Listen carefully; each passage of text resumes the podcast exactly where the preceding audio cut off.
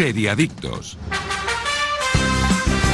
Muy buenos días, seriadictos y seriadictas, y bienvenidos a vuestra cita semanal con el universo de las series aquí en Radio Marca, episodio 9 de la sexta temporada. Soy Aida González y me acompañan los especialistas más especiales del mundo de las series. Buenos días, Daniel Burón. Buenos días, chicos, ¿cómo estáis? Buenos días, Iskandar Hamawi. Buen día, ¿qué tal estamos? Muy bien, ya preparándonos para Halloween, ¿eh? que es mañana. sí, ya sí. preparándonos todos. Y hoy además nos preparamos a lo grande.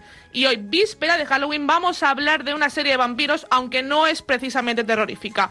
Hoy analizaremos la tercera temporada de Lo que hacemos en las sombras, una comedia que podéis ver en HBO Max y que nos habla de la vida de cuatro vampiros en Staten Island. Así que lo mejor es invitaros a que disfrutéis de este nuevo capítulo de Serie Adictos en Radio Marca. Arrancamos. Estás escuchando Seriadictos con Aida González, Tony Martínez, Daniel Burón y Iskandar Hamawi. CBD, cannabis. Llevas mucho tiempo escuchando las increíbles propiedades terapéuticas de esta planta, pero aún estabas buscando una empresa de confianza para comprar sus productos y tratar esos problemas que tanto te molestan. Ya está aquí Origin, de Laboratorios Naturasor, una marca española que apuesta por la investigación y la eficacia y que acaba de lanzar al mercado una amplia gama de productos con CBD. Origin de Naturasor, The Real CBD, de venta en herbolarios y para farmacias. Más información en www.yourcbdorigin.com. Tengo que ver al ministro. Eso es, el mayor tesoro submarino de la historia. Escúchame bien, esa búsqueda que estáis haciendo no va a ninguna parte. ¿Sabes por qué? Porque el barco hundido no es español. Yo creo que están todos metidos, ministro. Nuestros servicios de inteligencia, la CIA, todos. Oiga, por favor, quiero salir. ¡Déjenme salir! La fortuna de Alejandro Amenábar. Una serie tesoro Movistar Plus. Temporada completa ya disponible. Seriadictos, el programa de radio para los que dicen que no ven la tele.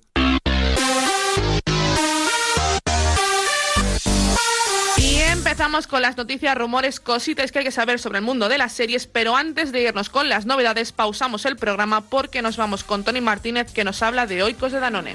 Porque ya lo sabéis, chicos, lo mejor que tiene la noche del viernes es acabar la semana disfrutando de tu serie favorita en tu sofá favorito y poner la mente en blanco mientras disfrutas al máximo de tu Oikos de Danone. Yo anoche no me pude resistir a la tentación al abrir la nevera y tocó el que más le gusta al señor Hamawi, a Iskandar, Stracciatella. ¿Y vosotros cuál elegisteis anoche? Porque hay un montón de sabores. Oikos natural, Oikos XXL, manzana canela, mango maracuyá, stracciatella, lima limón, caramelo, tiramisú, tarta de arándanos, avellana caramelo, mousse de fresa y chocolate blanco, el tricapa, higo, natural y manzana canela. Y las novedades, atentos, helado de Oikos, chocolate negro y almendras o helado de caramelo salado y avellanas. Y ahora sí, con el sabor inconfundible de Oikos de Danone, arrancan las novedades en cuanto a series desde Seriadictos. Vamos con la primera noticia. El primer tráiler de la serie García llega a HBO Max y avanza el regreso del superhéroe patrio. Por fin la plataforma ha mostrado el tráiler de la ficción García, la esperada adaptación del cómic de superhéroes de Santiago García y Luis Bustos. En un primer avance protagonizado por Antonia, la joven y cabezota periodista encarnada por Becky Belilla, investigando un caso de conspiración se topa con una máquina extraña. Dentro se encuentra el superhéroe y agente español García. Francisco Ortiz encarna a este superagente criogenizado que fue creado por el Servicio Secreto de Franco en los años 50 y que despierta décadas después para encontrarse con una España cambiada y al borde del colapso político. Bueno, el, el el Capitán América de España, ¿no? sí, Básicamente. sí, sí, sí. Os- yo estaba leyendo el Capitán América. el Total, Capitán América. total. Iskandar, tú que mm, yo, a ver, no, no te quiero llamar viejo, porque no, porque no lo eres, porque tú eres joven de Yo que corazón. te quería llamar viejo, Iskandar, pero... ¿no? Pero yo creo que esto lo conocerás más tú que nosotros, porque son cómics de, mm, de los, creo que no sé si son de los 60, de los 70. Mira, joven, eh, no tengo ni puñetera idea de qué va el cómic, o sea, ni, ni, ni- bueno, la primera noticia que tenía, yo me quedé con eh, Roberto Alcázar y Pedrín, como, como mucho, y, y bueno, y respecto a, a este tráiler que lo he visto, eh, es un tráiler que no dice absolutamente nada. Es un teaser, es un Es un teaser. es un Sí, adelanto. es un teaser, claro, Total, total. claro, por eso digo. eh, Y, y- y no, mm, a veces nos quejamos de que los trailers nos, nos cuentan, eh, generalmente en los, en los largometrajes nos cuentan media película, aquí es que no nos cuenta absolutamente nada. Pero bueno, la verdad es que solamente un poco por, la- por las imágenes que han lanzado, mm, tiene buena pinta y a mí me atrae la historia, con lo cual mm, espero que hagan una adaptación bastante... Esperemos que no Es sea, verdad que que no el vecino, ¿no? Sí, eso es, eso es, eso es. A mí me da. Pero, pero mm, el, el reparto no es especialmente atractivo. eh, pero bueno, a ver cómo, a ver cómo lo hace. Lo que sí enseña el teaser, creo yo, es eh, una buena producción, que es lo que a mí más me ha atraído. Y luego el tono, ¿no? Establece un poco el tono que debería tener la serie, que parece bastante más serio de, que el vecino. O sea, que parece una serie es. de En eso- superhéroes en eso normal. Estoy de acuerdo, ¿no? Dani. En eso estoy de acuerdo, sí, sí. Es sí. que la cosa Eh, es es que la cosa es un- que es una serie que yo pensaba que podrían porque podrían haberla tirado perfectamente por el vía humor Mm. y por lo que vemos en el teaser es una es lo que tú dices Se una serie- en serio a se, sí se está tomando en serio a sí. misma y creo que también eso puede funcionar mejor que, que- porque yo creo que ya hemos tenido en España representación de superhéroes o de, de cómic en humor, le- el vecino, por ejemplo, que no es Super un López. Super López, eh, Mortadelo y Filemón. Yo creo que también Anacleto. Anacleto, Anacleto, exacto. Yo creo que también está bien tener como esta parte de, de más seriedad dentro de los, de los superhéroes españoles y también De- una dentro de que es una parodia de- del Capitán América, o sea, porque, Sí. a ver, Sí. seamos sinceros. Sí, sí, sí, Es sí. una parodia como mínimo. Pero lo mejor es que a mí, por ejemplo, leyendo la premisa, a lo mejor no me, no me llama la atención, pero luego viendo el adelanto, es una serie que gana. Yo creo que, que gana cuando, cuando ves imágenes y cuando ves eh, pues, los 30 segundos que nos han mostrado HBO Max de esta serie. Yo creo que gana mucho. De hecho, en esta sección de series va a haber muchas, muchas, mucho HBO Max, porque han sacado muchísimas cosas, muchísimas novedades. Y, y una de, de estas es García. y Yo creo que también puede ser una serie muy interesante que traerá al programa. Yo creo sí, que sí. HBO Max tiene, tiene ganas de entrar con fuerza en, bueno, en España y en Europa en general, ¿no? Sí, sí. Ya, Bueno, bueno, ya yo- yo avalada por todo el catálogo de series que tiene, pero Yo al haber Pero tenido que- este, es- este cambio de HBO a HBO Max, no lo veo con, o sea, lo veo con más fuerza de voluntad que no con cosas encima de la mesa para vender realmente. A ver si García sirve y funciona y tal. Lo que menos me llama es el nombre, también os digo, o sea, a mí el nombre no me vende la serie. A Es mí lo que decía. García Hombre, no claro. me establece un tono superheroico suficiente como para yo que diga, bueno, vale, Pero sí. luego ves el cartel y dices, Mm. vale, Sí, sí, sí. porque también han sacado un, un cartel de la serie y dices, vale, y luego ves el adelanto. Es lo que decía, ¿no? Yo creo que la imagen es lo que nos está vendiendo la serie Sí. y yo animo a los, a los oyentes a que se, vean el teaser si lo veis tienen en redes sociales de. HBO Max, está. Y lo podéis ver, lo podéis encontrar fácilmente. Sí. Y, y vedlo porque de verdad yo creo que es una serie que puede valer la pena y que no te la vende ni la premisa ni esta noticia que hemos dado aquí en el programa, sino las imágenes que puedan traer de la Bueno, serie. antes de que salga la serie seguramente habrá un tráiler más largo, Que ya lo, come- comentaremos lo aquí. comentaremos aquí y, Y, si nos apetece, a lo mejor la, la hacemos, ¿no? Porque, bueno, superhéroes y, y- y algo así más patrio, creo que puede ser interesante como mínimo para, para a mí sí me atrae. Sí, sí, a mí también. sí me atrae, Yo para hacerla me sí. atrae ya, ¿eh? Y, no, y solo he visto el adelanto, o sea, no, no, y no sé nada más, ¿no?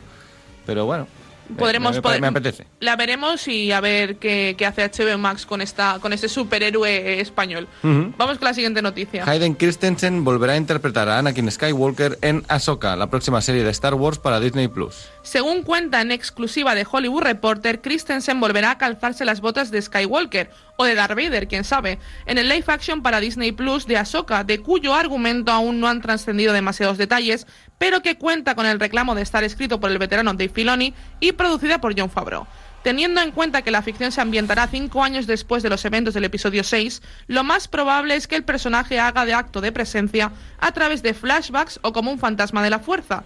La idea cobra fuerza si sumamos el hecho de que Ahsoka Tano, protagonista de la serie, fue entrenada por Anakin. La producción de la serie empezará a comienzos de dos- de 2022, pero antes podremos disfrutar de este actor en Obi-Wan Kenobi, otra de las series de Star Wars. Si queréis haga un poco de presentación del personaje de Ahsoka, porque es un Lo personaje... vimos en The Mandalorian. Lo hemos visto en The Mandalorian, pero realmente su presentación es, Es en como Clone Wars. en Clone Wars, la serie animada, bueno, la película, que es el primer episodio de la serie animada, que es un personaje de Dave Filoni y es la... No sería la, alumna de Anakin como maestro, pero sí es eh, la, alumna que le asignan, ¿no? Y no, no acaba de ser maestro nunca Anakin, como se dice en las pelis, pero sí que está a cargo de ella durante un par de años. Es un personaje muy potente, uno de los mejores personajes femeninos de Star Wars. Estuvo muy bien en The Mandalorian en el episodio en el que sale, que solo sale en un episodio. Si no me equivoco, es el 6 de la segunda temporada. Y, y a ver qué tal Anakin. Yo apuesto por el fantasma de la fuerza. O sea, Sí, pa- sí, para sí, mí es lo que tiene lógica porque en ese momento Darth Vader está muerto y ya hemos visto a Anakin en- como fantasma de la fuerza en episodio 6, cuando, en el- la remasterización, cuando apa- le aparece a Luke, ¿no? Y aparece como Hayden Christensen. Además, después de episodio 3 pusieron a Hayden Christensen como el fantasma de la fuerza. Así que tendría todo el sentido del mundo. Vamos a ver qué hacen. De momento ya lo veremos como Vader en Obi-Wan también, o sea que puede Es que de hecho, vamos a ver el personaje antes Sí. y veremos cómo funciona para cuando lo tengamos que ver en Ahsoka, en la serie. Ahsoka Tano. Que a mí, para mí, también estoy de acuerdo contigo, es, una, es uno de los mejores personajes femeninos que hay en, en toda la saga Star Wars. Eh, en Clone Wars es una maravilla. De hecho, los fans de Star Wars que no que todavía no hayan entrado en Clone Wars, en Clone Wars porque sí que es cierto que es una serie larga. Las primeras temporadas sí que se te pueden hacer un poco pesadas bajo Se mi pueden punto de buscar vista. una lista de episodios por ver eh, imprescindibles, digamos, ¿no? Que, que no sean de relleno. Hay muchos episodios de relleno, Sí. pero hay mucha lista en internet de, mira, este te lo saltas, este te lo saltas, y al final te queda una serie bastante corta realmente. Yo, yo os digo, a mí me gustó mucho, sí que es cierto lo que digo, ¿no? Que las primeras temporadas, por ejemplo, la primera, segunda temporada se te puede hacer un pelín eh, pesada en ciertos aspectos por los episodios de relleno, lo que estábamos hablando.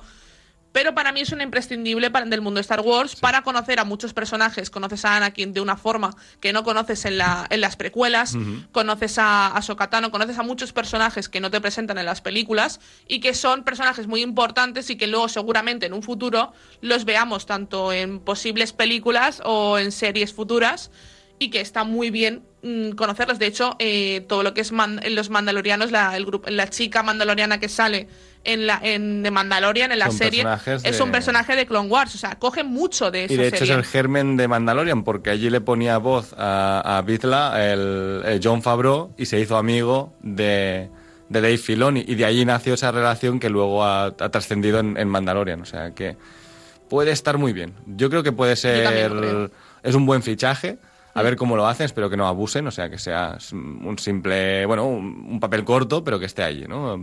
Creo que Hayden Christensen además merece, merece esta, este perdón. Redimirse, ¿no? Ahí, este, esta redención, porque le quedó bastante tocado el, el episodio 3, bueno, el episodio 2 y 3 quedó bastante tocado, ¿no? Por la mala crítica del público, entre comillas. A ver, Yo- aunque yo, por ejemplo, soy de la generación de las precuelas, a mí me sí, encanta, sí, yo también. pero... Y yo tengo que decir que las precuelas son películas que han estado muy estigmatizadas en muchos aspectos a lo largo de la historia de Star Wars y que creo que con el tiempo han cogido como su lugar. Cuando ha salido 7, 8 y 9 han mejorado, ¿no? De repente han Sí, dicho, se "Ah, han vuelto, se han vuelto mal". y, y seguramente cuando saquen, eh, porque sacarán más películas y sacarán más episodios de Star Wars, todos lo sabemos, aunque no esté confirmado, aunque no se sepa nada aún, estamos seguros de que ahora con Disney van a sacar más, más películas. Y pasará que veremos estas secuelas que, que hemos visto, las tres últimas tres películas que hemos visto, las veremos como una maravilla en comparación. Yo creo que cada cosa va cogiendo su lugar con el tiempo y con, y con, y con el espacio y con la perspectiva. Vas viendo. También no creo que juega a su favor eh, de, las, de las secuelas eh, el hecho de tener series tan buenas como de Mandalorian. de- de- viendo que se pueden hacer las cosas muy bien en el mundo de Star Wars Exacto. y viendo lo mal, entre muchas comillas, que se hizo No, no, en las secuelas.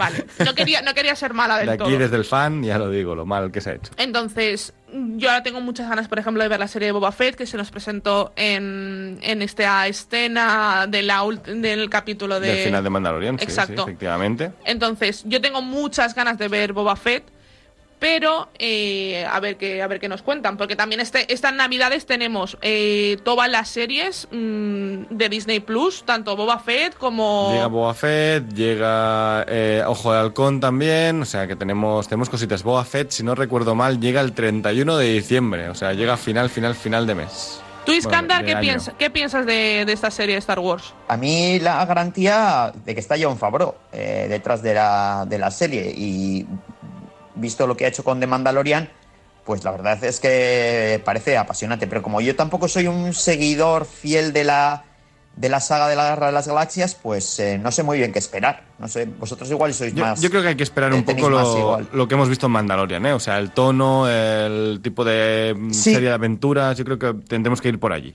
Bueno, lo, lo- lo- lo que se comenta, eh, el, el tema de que sea a través de, de- de flashbacks y todo eso, pues es que no sé muy bien también cómo van a engarzar con el resto de la historia, no lo sé. Sí, por eso apostaba yo por ahí la duda. Ah, porque que- sean fantasmas Exacto, y como, no que sean flashbacks. como vemos Sí, sí. a Obi-Wan, por ejemplo, en las originales, que lo vemos como, como un fantasma de la fuerza. Yo creo que sería lo más lógico eh, hacerlo así, Sí, sí, sinceramente. sí, sin duda, sin duda. Sí, sí. Así que veremos. Yo tengo muchas, muchas ganas de esta serie. Tengo muchas ganas de todo lo que viene de, de- de Star Wars. Porque yo quedé tan feliz con Mandalorian. Si Mandalorian, por ejemplo, hubiera sido una serie mala, no tendría ganas de ver absolutamente no, nada más. y no hubieran hecho como cuatro series más del mismo, Sí, sí. en el mismo momento. También tenemos Andor. También tenemos A Andor próximamente.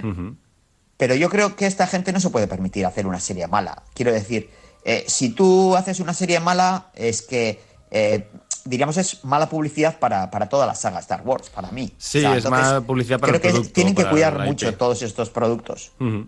Sí, parece que es la nueva tónica de Disney. ¿eh? Han, han visto que esto funcionaba y han dicho, bueno, pues tiramos por aquí mientras vamos pensando otras cosas. Sí. Que sí que en la, litera- en la literatura, por ejemplo, ya han, ya han terminado el primer arco de eh, La Alta República, me parece que se llama, que es como 200 años antes que las precuelas. O sea, al final han ido tirando por otras cosas, pero en lo audiovisual han ido por lo que ha funcionado de verdad.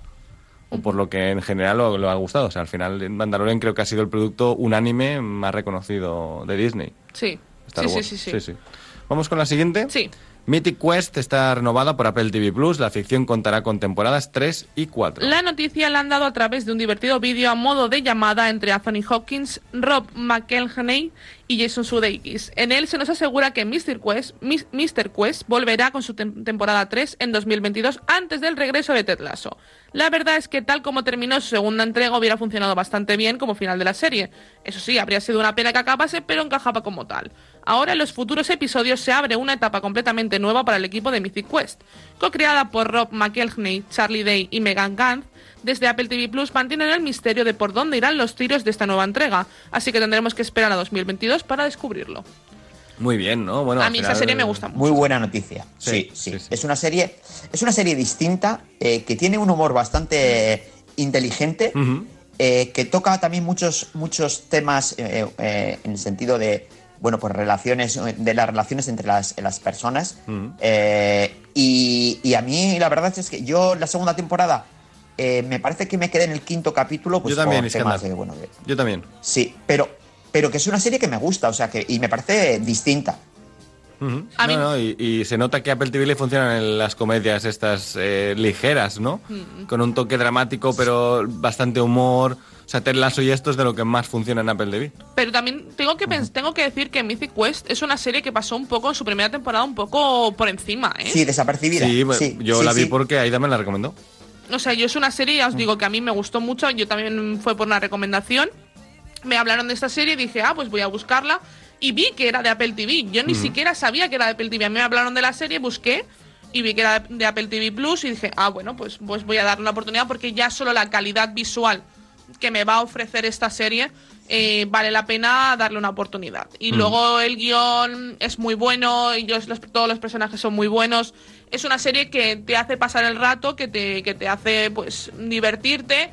No es mm, una risotada como la serie que vamos a hablar No. hoy, pero es cierto que es una serie que, que es muy buena y que está. Yo, obviamente, para mí Ted Lasso tiene un pelín más de nivel, pero porque me gusta más el guion y la historia. Pero Mythic Quest en, a nivel de calidad están a la misma par. Yo soy más de Mythic Quest. Sí. Por lo que sea, la ambientación me gusta un poquito más. También es verdad que hay personajes más odiosos en Mythic Sí. Quest que en Ted Lasso, que es todo más abrazable, ¿no? Pero sí, están ahí, ahí. Yo las pondría en la misma balanza, de hecho. Y la forma de, de- de anunciar esta tercera y cuarta temporada me ha parecido muy original. O sea, la llamada de Anthony Hopkins haciendo de viejo chocho, eh, que bueno, que me ha, me ha parecido muy, muy, muy original. La verdad es que me he reído. O sea, me, me ha parecido muy. Anthony Hopkins nunca Muy sé bueno. si ya está viejo chocho o es que está actuando últimamente. O Sí, sea, ¿verdad? ya tiene Sí, esa sí, cara sí, ya de sí, estar a punto de, de- Yo creo- de estirar la pata, pero el tío sigue. Yo a creo que hay una mezcla de las dos, Dani. De Dani, yo, verdad creo que que una sí. mezcla de- yo creo que ya empieza a chochear. Hay señor. parte de verdad ahí. ¿eh? Sí, sí, yo creo que sí. Sí. Pero yo ya os digo, a mí. Pero es- bueno, para mí es una. Sí, sí, dime, Es uno de mis actores favoritos. Sí, sí, Sí, es uno de mis actores un, es un gran actor, es un gran actor. No, yo esta serie si tenéis Apple TV Plus, porque también recordamos, si compráis un producto de Apple, sea ordenador, iPad, eh, lo que sea, tenéis eh, meses gratuitos Creo que que podéis son tres ahora, tres, o, Son tres o tres. seis meses, no lo sé. Son tres, creo que son tres, son tres meses gratuitos de por tener un, por comprar un producto Apple, te viene con un código, lo tienes que canjear y, Y ya eh, está. y ya está. Y tenéis fácil. tres meses de, de plataforma gratuita para los que os acabáis de comprar un producto Apple, que tengáis la oportunidad también vosotros de disfrutar de Apple TV Plus de una forma eso gratuita. Y además, pues, de esta, de esta serie, tanto de Mythic, Mythic Quest, Ted Lasso, eh, Invasion que están sacando ahora, la, Fundación, eh, tenéis muchísimo, un catálogo que la verdad, los cada, documentales de Iwan McGregor Es que cierto. son vueltas al mundo en moto que están muy bien. Eh, yo estoy viendo, bueno, la serie Momoa, que la he recomendado bastante. Hay varias cosas que no están nada mal. sí. Así que, y si no, son, creo que son 7 euros, 6,99 Seis con algo, sí. y tenéis una semana gratis. Así que si queréis probar también, The Morning Show también la tenéis disponible. The Morning Show, que está muy bien, que Es- yo ya voy que por la mitad de la segunda temporada. Que ahora están con la segunda temporada, así que os animamos porque sí que es cierto que es una plataforma que pasa un poco más sin penas ni gloria, que Apple también le da un poco igual. no, no porque- tiene un gran catálogo, pero Claro. tiene mucha calidad para poco poca cantidad, ¿no? De hecho, también, tenéis, eh, también puedes linkear plataformas. De, de hecho, por ejemplo, si tienes StarPlay tú, por tu cuenta, lo puedes tener todo como en una misma. En, app- en en app- Amazon también creo que lo puedes tener. Exacto. Entonces lo puedes tener todo como una misma plataforma Sí. y está muy bien. Así que, y también os animamos a ver, obviamente, Mythic Quest, que ya está renovado por dos temporadas, así que sabéis que nos quedáis sin serie hasta dentro de, de un tiempo. Exacto. Vamos con la siguiente. HBO Max anuncia Pobre Diablo, su primer original animado para adultos con Joaquín Reyes. Se trata de la primera serie de animación con el sello Max original en nuestro país. La propuesta en clave de comedia ha sido creada por Miguel Esteban, Joaquín Reyes y Ernesto Sevilla, que trabajaron juntos en la serie de Movistar Plus capítulo 0. La ficción nos narrará la historia de Stan, un chaval normal y corriente salvo por el hecho de que es el anticristo. Stan acaba de cumplir los 665 meses y queda un mes para que se cumpla la profecía y tenga que asumir su destino, llevar a la humanidad al horror y al caos, y traer el Armagedón, aunque él tiene más interés en cantar y bailar en un musical de Broadway. La propuesta está producida por Buen Día Estudios con Ignacio Corrales, David Troncoso y Sonia Martínez como productores ejecutivos. me, me- me encanta. Tengo ¿Habéis muchas visto ganas Canal de... Cero vosotros? Sí, Yo no. Yo no. Eh, capítulo cero. Capítulo cero, perdón. Sí. sí, claro. Sí. Me encanta. Sí. ¿Y qué bueno, tal? a- eh, yo, yo tengo que reconocer, a ver, yo eh, capítulo cero, eh, mm, como son capítulos independientes, eh, hay algunos que son más brillantes que otros. Pero bueno, es, es- es muy es muy humor muchachada, Nui, como yo creo que va a ser esta, Sí. esta serie. Es decir, si te gusta ese tipo de humor, entras fácil. Si no te gusta y te parece un poco burdo o no te, te, te va el, el rollo de, de- de esta gente, pues eh, no vas a entrar, eso está claro. Es, es muy horachanante también, por ejemplo. Sí. Eh, Sí, es muy- es, es un humor muy absurdo, llevado a lo absurdo de lo absurdo. Ujú. Y. Bueno, está Ignatius por aquí ya, o sea, ya sí, no se sí, puede de hecho está. Ignatius. Y, y aparte la animación se, se parece mucho a Enjuto Mohamuto, que es el, el personaje Sí. también de, de Joaquín Reyes. Eh, y, el- y a mí me, me parece súper parecido toda la ilustración y todo, toda la animación. Me parece muy parecido a Enjuto Mohamuto, que eran cortos de, de este chico enganchado a internet y que tiene diferentes problemas. Y los tenéis todos disponibles en, en Bueno, YouTube. Yo, yo de todas maneras, y, y luego también hab- hablaremos de lo que hacemos en las sombras, yo lo que, i- independientemente de que te guste o no te guste el tipo de humor, yo lo que alabo a estas series es el que hagan algo diferente. Es decir, me parecen series valientes. Es decir, mira, no seguimos el, el, el, el mainstream y nosotros queremos hacer un producto que creemos en él y que este es nuestro tipo de humor. A mí eso me parece yo, es digno de alabar. O sea, Sí, decir, yo- oye, mira, estoy de acuerdo, es- esto es lo que nos gusta. Estoy de acuerdo, ¿eh? Sí, Son o sea- productos que dicen, no vamos a lo fácil, vamos a hacer lo que nos parece a nosotros que es gracioso y a ver si entras en el juego, ¿no? Y si entras, pues te lo pasas muy bien. Sí.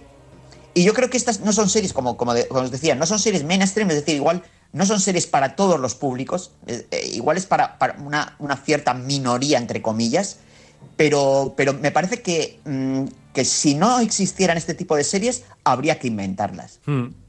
Sí, el mundo sería más soso, ¿no? efectivamente. Yo la verdad es que os digo, yo tengo muchas ganas de verla. Es, de hecho, yo cuando vi la noticia dije, me apetece, me apetece meterme, meterme en esta serie. La premisa me gusta muchísimo.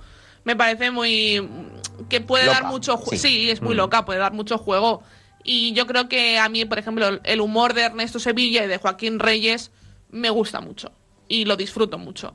No he sido nunca muy fan de, de La Hora Chanante o de Muchachada Nui, pero ellos me gustan mucho. Mm, En parodias que hacen, en series que han hecho. Entonces yo creo que, que la serie me puede gustar. Capítulo es que- cero me gusta. A mí es que me entonces- hace, sí, a mí me hace más gracia ellos en directo, cuando cuentan sus juergas universitarias y sus... A mí eso me parece que eso sí quedaría para una serie, o sea... Sí, sí. mm, Que, que contaran su pasado, su verdadero pasado, o sea... me- mm, Ernesto Sevilla en, La. Resistencia cuando contaba las anécdotas de familia Claro, era, era desternillante, era desternillante. Sí, sí.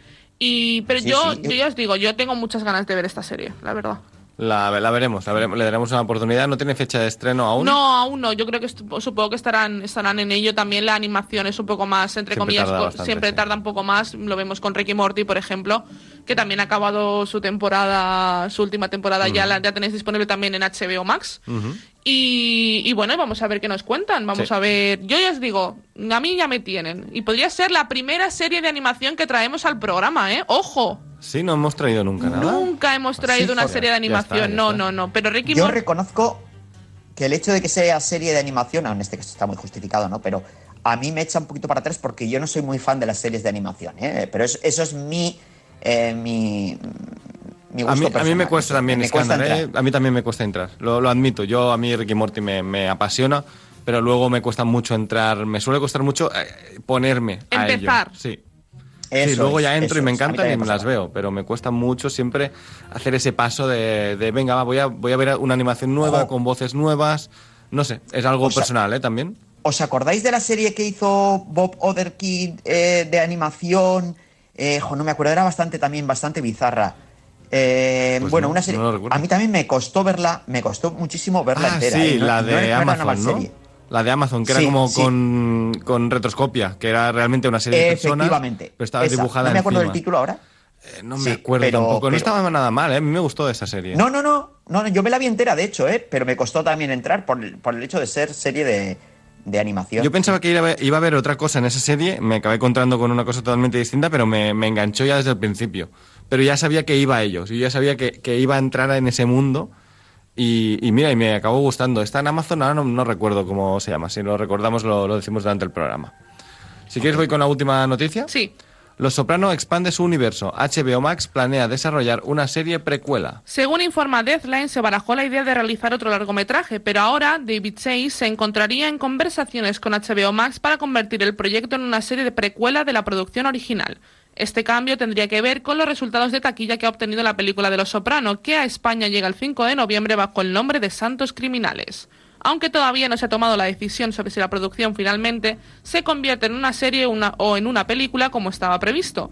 Incluso no se descarta la posibilidad de que se convierta en una serie de películas precuelas con continuidad entre ellas. Lo que sí está claro, como ha comentado Chase en varias ocasiones, la historia tendría que desarrollarse después de los sucesos de la película, entre los 60 y los 70, y antes de la serie original, alrededor de 1998. Lo de Santos Criminales será Saints of Newark, ¿no? Que es el título Sí. en inglés y aquí en. España, por lo Sí, que sí. sea, bueno, pues Han Santos hecho lo que les Criminales, ha dado ¿no? la gana, como siempre. Serán los Santos de Newark, que es el título normal. Eh, esto está en HBO Latinoamérica. Sí. Lo que pasa es que aquí nos llega en cines, por lo que sea, porque HBO no le da la gana vender su plataforma con cosas dentro, ¿no? Dicen, no, no, mejor ir al cine, pagar la entrada aparte y la veis. Yo tengo el pase de prensa el martes, que, el miércoles que viene, así que si queréis la semana que viene, antes de que salga en cines, os lo os cuento. Bueno, cuando ya habrá salido justo.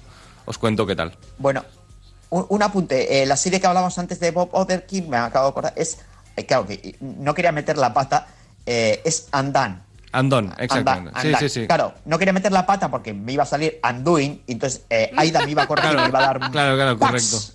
un zasca. De esa entonces serie no... se habla en este programa. No se habla. De ese- por, por eso, por eso.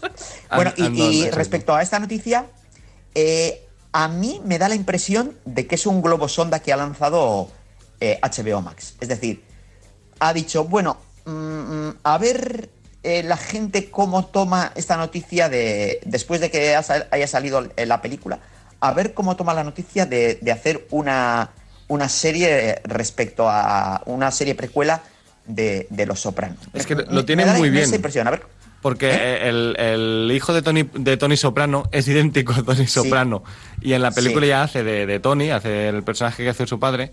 Y entonces lo tienen muy bien, ¿no? El, el cast creo que es bastante potente, eh, la ambientación es muy chula. Entonces yo creo que ha, ha funcionado ya solo porque ya llamaba la película. A mí me llamó mucho y tengo muchas ganas de ver esa peli.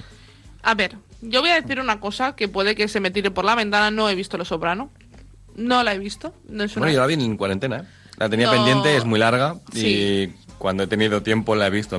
Yo soy bastante fan ya, ¿eh? O sea, me gusta mucho. No he visto Los Sopranos, yo creo que es una serie que debería ver, yo creo que me gustaría, pero no la he visto. Eh, pero alguien, alguien pide esto, es decir, alguien dice, sí, en sí, Estados Unidos yo creo que sí. vamos a sí, hacerlo. yo creo que sí. En Estados eh, Unidos yo creo que sí, sí. Yo creo que Hay sí. mucho Sí, fan de Los Soprano. El fan de Los Soprano que la vio en su momento sigue siendo fan, porque es una serie que te, se te queda, ¿no? Te acompaña toda la vida. Tiene personajes muy potentes. Y, y siempre que te guste la mafia italoamericana es que es del top, es de lo que está ahí Yo, más fuerte, ¿no? yo he oído que hay visitas guiadas en Estados Unidos eh, eh, a los escenarios donde se Sí, grabaron los, los correcto. Soprano, ¿eh? Correcto, o sea que correcto. me imagino que, que- que hay un gran. Ya, bueno, en, España también hay un fandom de eh, grande de, de gente y en, en todo, en todo el mundo. Pero yo creo que en Estados Unidos esta serie en su momento causó furor. O sea, fue un. Fue, aparte que su- supuso una revolución, yo creo, en, en- en todo lo que es el. Es, el- es una de esas series de, la- HBO que series. cambió un poco la televisión también, sí, sí, sí. Sí. Es, de- Como es- Wire. Creo que sí. Eh, Es que son de la Sí, época, sí. representa. Entonces es- Sí. son esas series de HBO que cambiaron el paradigma televisivo de eh, el, el domingo por la noche hay que ver esta serie, ¿no? Y todo el mundo veía la serie el mismo día, a misma hora. O sea, lo que pasó con Juego de Tronos muchísimos años antes. Ya os digo, yo no la he visto y por eso no puedo juzgar esta noticia ni, ni para bien ni Mm. para mal, ¿eh? Simplemente he hecho la pregunta de ¿es necesario? Me habéis contestado. Yo, sinceramente, me gustaría verla, me gustaría acercarme a la serie. eh, aprovecharé un tiempo de vacaciones, un... Sí, pues son seis o siete temporadas de 10, 12, 13 episodios, depende de la temporada. tiempos muertos y aprovecharé y me pondré al día para si en algún si, en- si se hace esta serie o las películas o lo que al final se acabe haciendo pues por lo menos si es una serie traerla al programa comentarla Sí, sí, y poder hablar serie, y, sí. pa- y poder hablar de ella y si es una serie de películas yo creo que la idea bajo mi punto de vista la mejor idea para mí eh, sería una serie Yo es que la Sí, serie no sé también. cuánto puede llegar a durar, ¿eh? Como para hacer precuela. Creo que ¿Dos se puede- temporadas? Dos o tres temporadas. Se puede alargar, si no demasiado, en el tiempo, ¿no? Y, y- y al final las precuelas siempre es un producto Bueno. prácticamente innecesario. Es un De producto todas, más... maneras- eh, de todas maneras, Dani, Mm. lo que comentabas un poco de la película, eh, jo, para hacer una película como por ejemplo hicieron con Breaking Bad, con El Camino, mejor no Pero hacer es, nada, ¿eh? Eso es película secuela. En este caso ha sido película precuela, ¿no? Que bueno, pues Ya, no ya, pero- yo la película precuela aún la defiendo, ¿no? Pero la película secuela de una serie que ya ha terminado para contarme cinco minutos más no me parece innecesaria, ¿no? Porque Pero luego tenemos también, un poco volviendo a, a esto, tenemos eh, Better Call Saul, que bajo mi punto y humilde punto de vista, por favor que nadie se me eche encima, Espera, es espera, en algunos espera, espera. puntos mejor que Breaking Bad. todo el mundo que la Ah, está vale, viendo vale, vale. coincide, Oh. la gente, la mayoría de gente Hombre. coincide que es mejor que Breaking Bad. Eh, En algunos no puntos visto, para ¿eh? mí es mucho Sí, mejor sí, que Breaking sí, Bad. sí. ¿Ves? Sin de hecho, cuando acabe, encima- cuando acabe me gustaría ya en su totalidad traerla al programa. Encima es una serie, eh, llevan cinco temporadas, Mm. a cada temporada es mejor que la anterior. Exacto. Porque el personaje se construye de una forma, se cuece de una forma eh, a, fuego lento y, y vas viendo trazas, vas viendo cosas y dices, va a llegar, va a llegar. Y en esta temporada, yo creo que la quinta temporada, y para mí, bajo mi punto de vista, yo creo que es una serie que debería mostrar al programa en cuanto, o sea, cuando se cierre el círculo, se trae al programa y la comentamos en su totalidad y ahí ya llegaremos a las comparaciones con Breaking Bad, que ya os digo que bajo mi punto de vista, Better Call Saul, en muchos puntos, yo creo que es una obra que ha mejorado a su original y, Sí, pero- y que es maravilloso. Es la opinión general. ¿eh? Yo, de todo el mundo que ha hablado de Better Call Saul, que, que está viendo Better Call Saul, que son fans de Breaking Bad, dicen que es mejor que Breaking Bad. Yo como no soy especialmente fan de Breaking Bad, yo sé que se me van a tirar al cuello, pero no me parece una serie tan buena. Me parece que está bien, pero no tanto.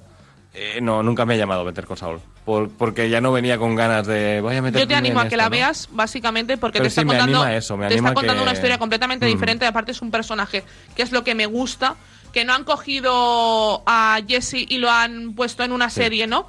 Han cogido y te han dicho, no, vamos a hacerte un personaje que no conoces de nada, porque lo que conoces son trazas en la serie. Sí. Sí, porque si y te no vamos sería a tanto. montar una historia completa de Mm. este personaje para que tú veas dónde, dónde surgió y hasta dónde va a llegar, que lo vas a, que ya lo ves en la serie.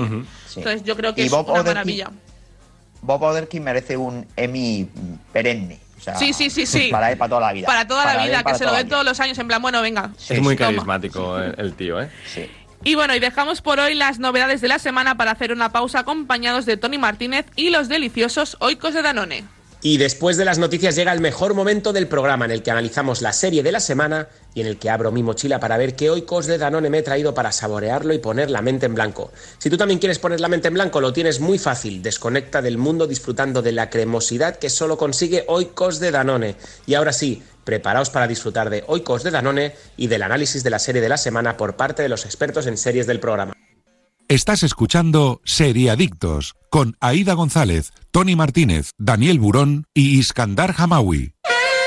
CBD, cannabis. Llevas mucho tiempo escuchando las increíbles propiedades terapéuticas de esta planta, pero aún estabas buscando una empresa de confianza para comprar sus productos y tratar esos problemas que tanto te molestan. Ya está aquí Origin, de Laboratorios Naturasor, una marca española que apuesta por la investigación y la eficacia y que acaba de lanzar al mercado una amplia gama de productos con CBD. Origin de Naturasor, The Real CBD, de venta en herbolarios y para farmacias. Más información en www.yourcbdorigin.com. Tengo que ver al ministro. Eso es, el mayor tesoro submarino de la historia. Escúchame bien, esa búsqueda que estáis haciendo no va a ninguna parte. ¿Y sabes por qué? Porque el barco hundido no es español. Yo creo que están todos metidos, ministro. Nuestros servicios de inteligencia, la CIA, todos. Oiga, por favor, quiero salir. ¡Déjenme salir! La fortuna de Alejandro Amenábar.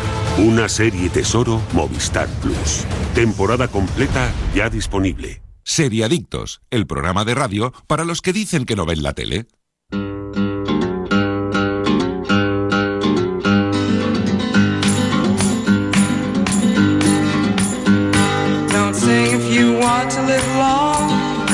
No use for your song. You're dead, you're dead, you're dead, you're dead and out of this world. Y esta es la maravillosa intro de lo que hacemos en las sombras.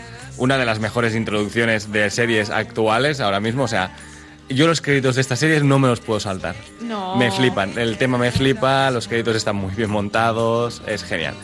La serie de comedia del 2019, que es de. Realmente es de FX, pero la distribuye en España HBO Max. Tenéis las tres temporadas allí, son tres temporadas de 10 episodios de unos 29-30 minutos por episodio, no, no suelen durar más. Eh, está ambientada en Nueva York, en Long Island, y sigue a tres vampiros que han sido compañeros de piso durante cientos y cientos de años y cuenta sus experiencias en este periodo en un formato de falso documental. Esto sale de una película del mismo nombre, de Taika Waititi, el director de Jojo Rabbit, por ejemplo, para poner su última película por aquí. Y, y era una película muy pequeña neozelandesa, eh, que, se, bueno, que fue una película de culto en su momento, y decidieron hacer una serie eh, ambientada esta vez en Estados Unidos. Por lo tanto, podéis ver la peli, pero si empezáis la serie no pasa nada porque son personajes distintos. Exacto. Aunque se van haciendo guiños, o sea, esto ocurre en el mismo universo y de vez en cuando sale un personaje de, la- de las películas, ¿no?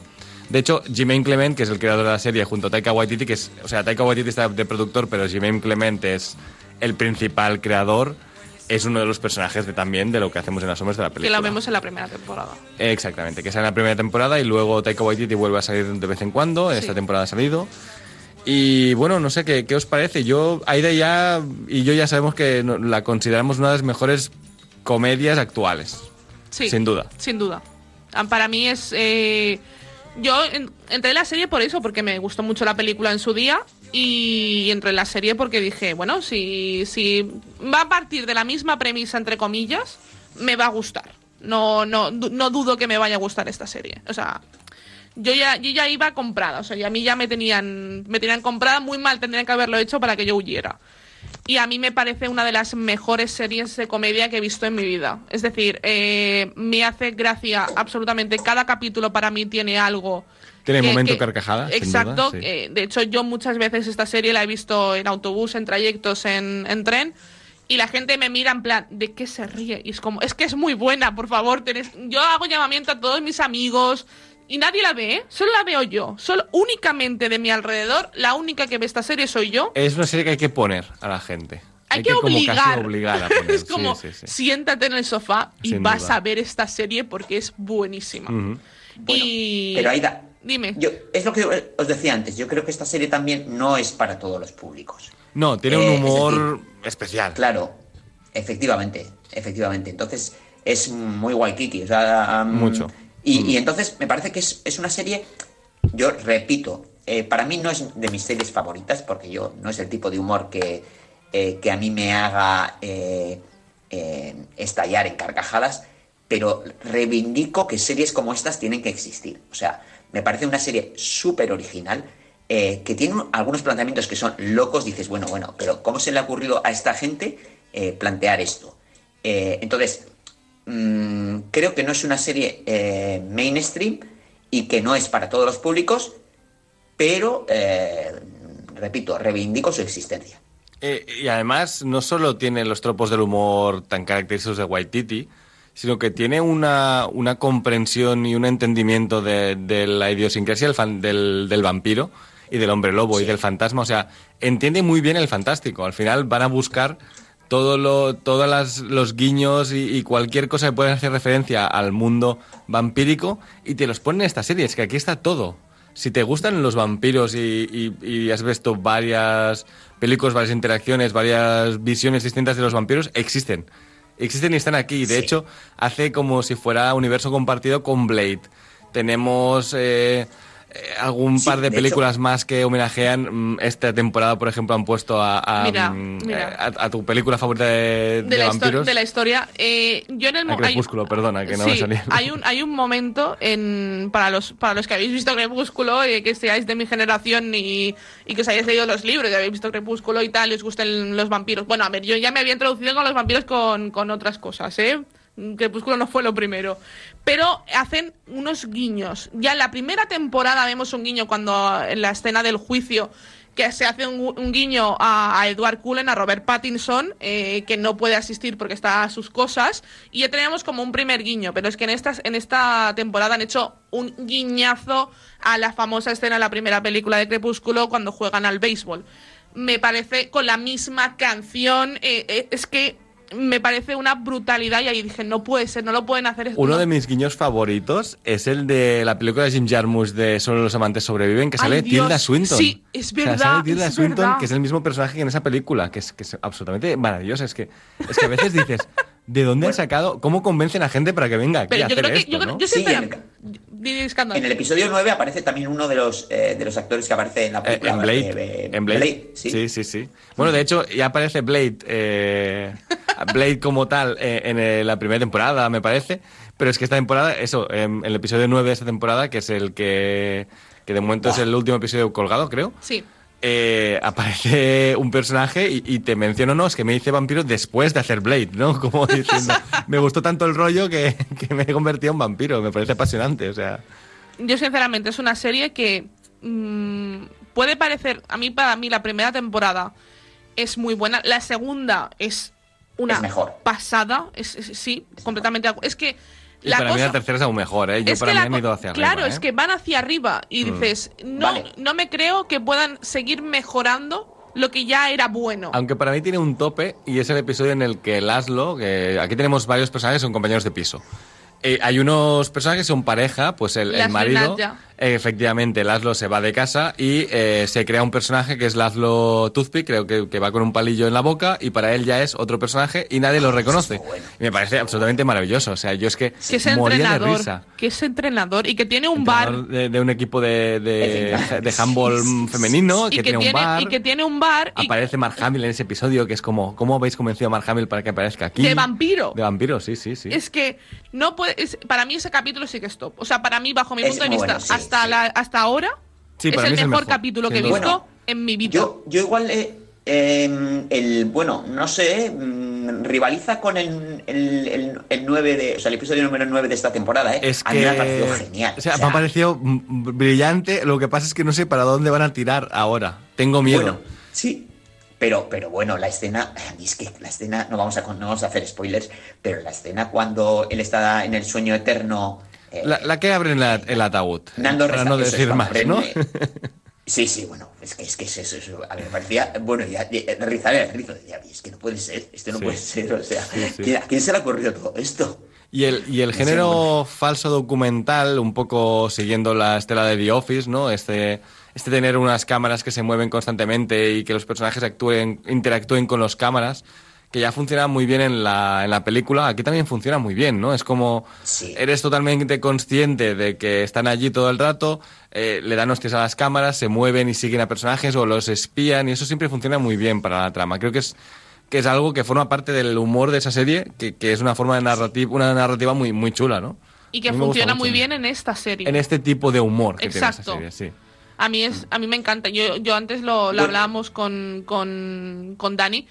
Es que cuando acabe esta serie yo tendré que elegir entre The Office y esta.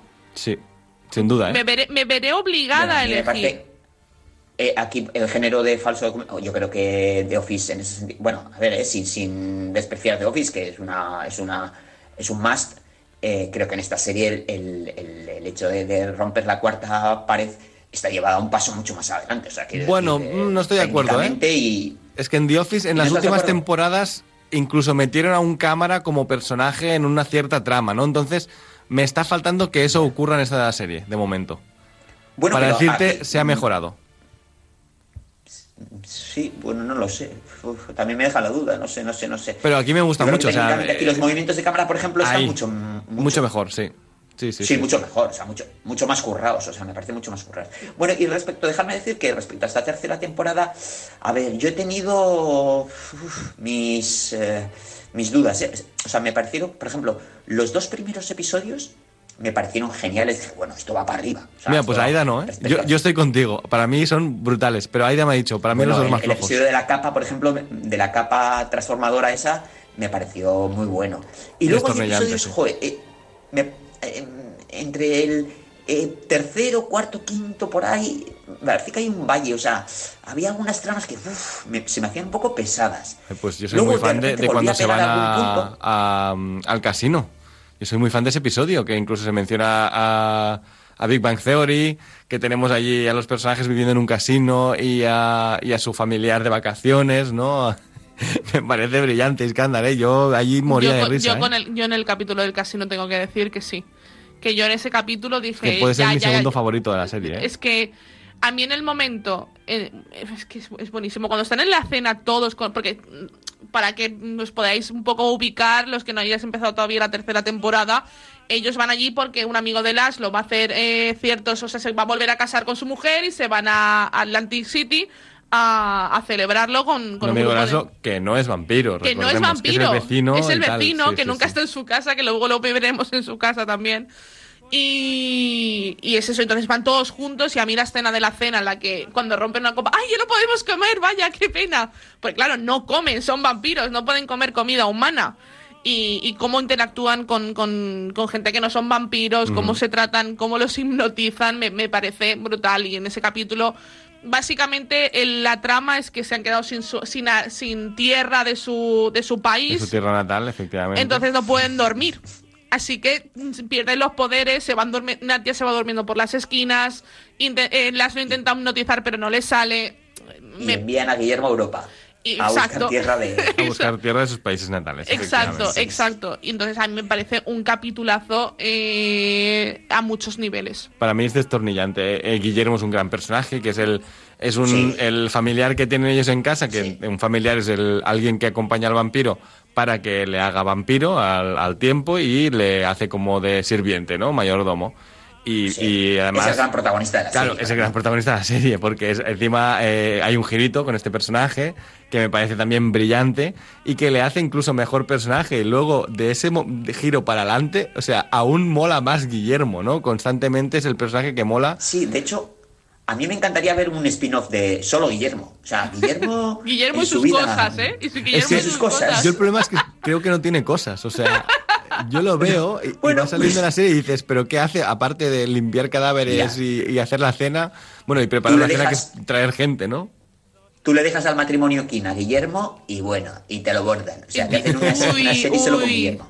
Es verdad, ¿eh? es Sí, que el matrimonio. King.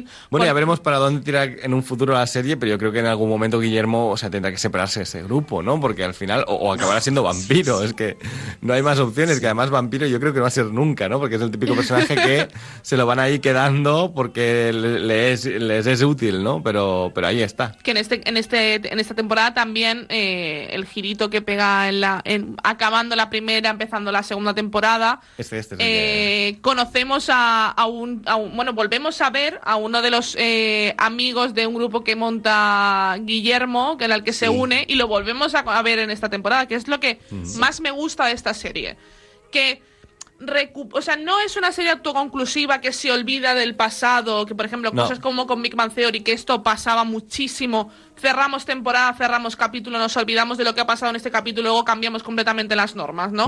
Es una, Big Bang Theory es una serie que me gusta mucho, pero es cierto que lo hace muchísimo. Sí, se olvida de, se sus propias normas. Cualquier sitcom lo hace, sí. y creo que en esta serie no lo hace, no se olvida de sus propias Bueno, ya, normas ya de verás el episodio propios 9, que tú, aún tú no lo has visto. Es cierto, no pero lo he el episodio visto, 9, me al falta el giro que tiene, te empieza a contar cosas que final- han ocurrido durante toda la temporada que tienen todo el sentido del mundo ahora, ¿no, Iskandar? Dani, el final, Sí, eh, sí, sí. lo que tú decías, o sea, ya veremos hacia dónde tira la ¿Hacia serie. dónde pero- tira? Es, es lo que a mí me preocupa ahora, es ¿no? que el final lo que pasa mm, nos deja un poco cojos. Ujú. O sea, Y yo tengo también algo que decir que es que es, eh, al final la serie es eso, ¿no? O sea, nunca sabes, o sea, parece que no vaya a cambiar, ¿no? Pero luego va, va tirando por otros sitios, que es como a ver dónde va. Pero encima nos ha presentado algo que creo que ha cambiado también el mundo vampírico para futuro, que son los vampiros de energía. Colin Ay, Robinson. Colin Robinson. Colin Robinson es eh, uno de los Claro. mejores personajes de, de comedia de los últimos años, sin duda. eso, ningún por eso tipo de a mí duda. me crea duda el final del Eh, episodio número 9. Exactamente, es que eh, es un personaje que, bueno, para que los oyentes se hagan la idea, si no lo conocen, es un vampiro de energía. O sea, él no es un vampiro que come Él gente, te aburre. sino él te aburre. Es el típico y- tío pesado. El típico pesado. El típico vecino el, el pesado. chapas, el chapas, El ¿no? chapas. Efectivamente. Que, que te va dando la Que te turra. roba energía. Y te roba la energía y, y tiene y de hecho trabaja en una oficina aburridísima para aburrir más a la gente, aprovecharse de esa mala energía que tiene la Aburre a gente. los vampiros, es el único que puede que, que tiene poder en Se aprovecha de a los propios compañeros de piso. Que Que los maravilloso. Eso me da un poco aburre. de pena. No ver a Colin Robinson más en la oficina. A mí me pareció, joder, esas Eh, sí. interacciones que tenía con los compañeros de trabajo Era me muy parecían bueno. geniales. Eh, es o sea, que eso solo fue en la primera temporada. ¿verdad? Sí, sí, sí. Luego, no lo han recuperado eso. Pero luego yo creo que el tándem entre esta temporada, entre Laszlo y Colin Robinson, me parecen un- una pareja Ah, sí. dispar y maravillosa. Laszlo, que es un salido además, que le, Laszlo- le encanta es- el, es que- el- literatura adulta, ¿no? Es mi personaje favorito también, ¿eh? O sea, sin Sí. duda, sin duda. Además, se, se traga una armónica en cierto punto de la temporada. Y, está todo el episodio hablando como a través de una armónica. Es que es brillante. O sea, es que Laszlo es absolutamente brillante. Para mí es mi personaje, seguramente de Oye, los mis personajes poner- favoritos de la historia de la televisión, ¿eh? Por poner algo malo de la serie, porque si- vosotros no hacéis más que darle darle ce- eh, de- darle coba. Dale, dale, y- pero sí, sí. eh, es- está a bien. mí, a ver, el episodio más flojo, para mí. Eh, joder, a mí el, el 8 me aburrió un poquito. Eh, ¿El de la sirena?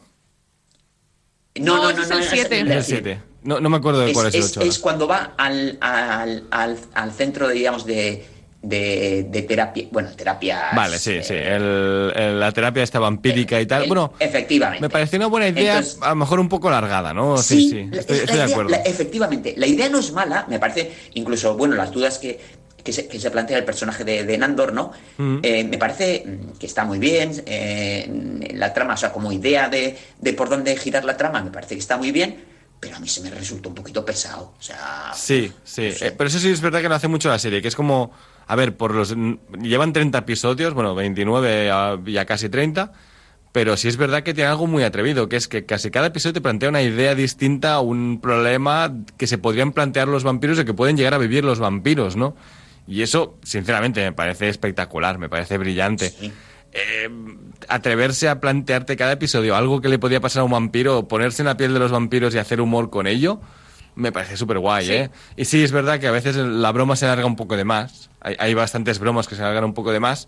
Pero yo agradezco el haber plante- puesto eso sobre la mesa, ¿no? Que a lo mejor nunca me lo había, Sí, sí. nunca lo había pensado y de repente esta gente me está diciendo, bueno, y si Por eso- hay gente que de repente ya no quisiera ser vampiro y montar una secta de, para huir del vampirismo y ser un poco más humanos, pero no siendo humanos realmente, porque Por eso- por eso, se plantean alabo, como una especie eh, de... ¿qué- ¿qué, qué es? Como una especie de gimnasio secta raro, ¿no? Sí, de centro de... Sí, sí, sí, de centro de terapias alternativas o Eh, llámalo sí, como quieras. Exacto, sí, un Nine Perfect Strangers un poco.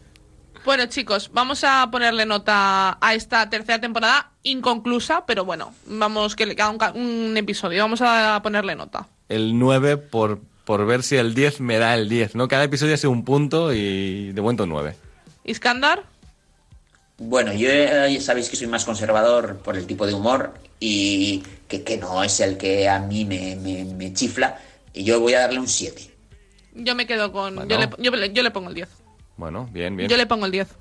Yo para mí... Tú no eres muy- objetiva, muy no, Me no, parece pero tampoco lo fui en Loki, por ejemplo. O sea, es una serie No, que me no, encanta. sí, es, es normal. No, y me para parece mí, lógico. para mí es el 10. Para mí es una serie 10 de comedia y si queréis... Yo, yo lo que sé es que me da la vida cada semana ese episodio. Exacto. Entonces, para mí eso ya es mucho, ¿no? Exacto, exacto.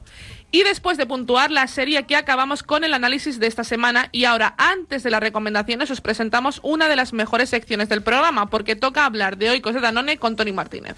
Termina el análisis de la serie de la semana, pero esto no acaba aquí. Ahora el equipo de Seriadictos os trae las mejores recomendaciones de la mano de Movistar Plus. Pero, sin duda, la mejor recomendación que os puedo hacer es que cojáis un Oikos de Danone, abráis la tapa y disfrutéis de su textura cremosa y ese sabor inconfundible que solo tiene y que solo consigue Oikos de Danone. Así que, con vuestros Oikos en la mano, estad atentos a las recomendaciones de los expertos en Seriadictos.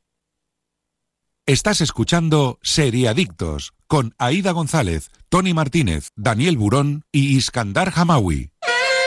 CBD, cannabis. Llevas mucho tiempo escuchando las increíbles propiedades terapéuticas de esta planta, pero aún estabas buscando una empresa de confianza para comprar sus productos y tratar esos problemas que tanto te molestan. Ya está aquí Origin, de Laboratorios Naturasor, una marca española que apuesta por la investigación y la eficacia y que acaba de lanzar al mercado una amplia gama de productos con CBD. Origin de Naturasor, The Real CBD, de venta en herbolarios y para farmacias. Más información en www.yourcbdorigin.com. Tengo que ver al ministro. Eso es el mayor tesoro submarino de la historia. Escúchame bien, esa búsqueda que estáis haciendo no va a ninguna parte. ¿Y ¿Sabes por qué? Porque el barco hundido no es español. Yo creo que están todos metidos, ministro. Nuestros servicios de inteligencia, la CIA, todos. Oiga, por favor, quiero salir. ¡Déjenme salir! La fortuna de Alejandro Amenábar. Una serie tesoro Movistar Plus. Temporada completa ya disponible. Seriadictos, el programa de radio para los que dicen que no ven la tele.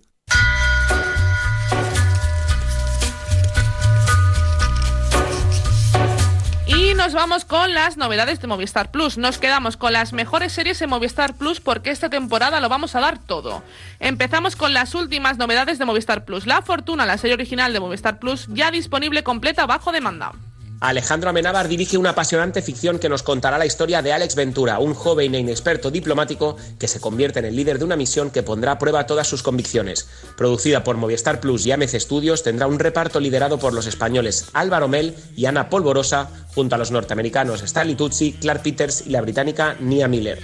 La llevamos al día, ¿eh? La llevamos al día. Yo estoy, de hecho, bueno, al día no, porque ayer salió el último, no lo he visto, pero lo veo hoy. Sí, sí, sí. Así que la haremos la semana que viene. Traeremos la fortuna aquí al programa para analizarla y hablar de ella. Vida Perfecta estrenará su segunda y última temporada el próximo 19 de noviembre. Tras la primera entrega, las tres protagonistas tendrán que madurar y aprender que la vida no solo te va a dar la vuelta una vez, sino que está girando todo el tiempo.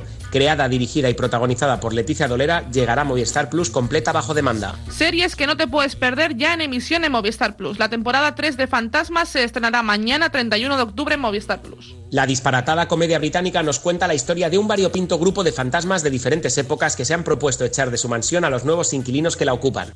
Bueno, esta serie la hicimos en el programa, hicimos hicimos. sus dos primeras temporadas gracias a la recomendación de Iskandar, así que esta tercera también yo la traería al programa. ¿eh? O sea, Podríamos yo- hacerlo, sí. Yo creo que la podríamos Sí. traer. Lunes, estreno de un nuevo capítulo de La Sangre Helada, miniserie creada por Andrew Hyde, protagonizada por Jack O'Connell y Colin Farrell. Una ficción de seis episodios donde el joven e inexperto Patrick Summers se ve atrapado en un funesto viaje bajo la amenaza latente de un sangriento psicópata, sin otra salida que la gélida vastedad del océano. Está muy- a mí, yo tengo muchas ganas de verla, todavía no la he empezado, pero bueno. la A mí, a mí yo he visto uno, me está gustando mucho.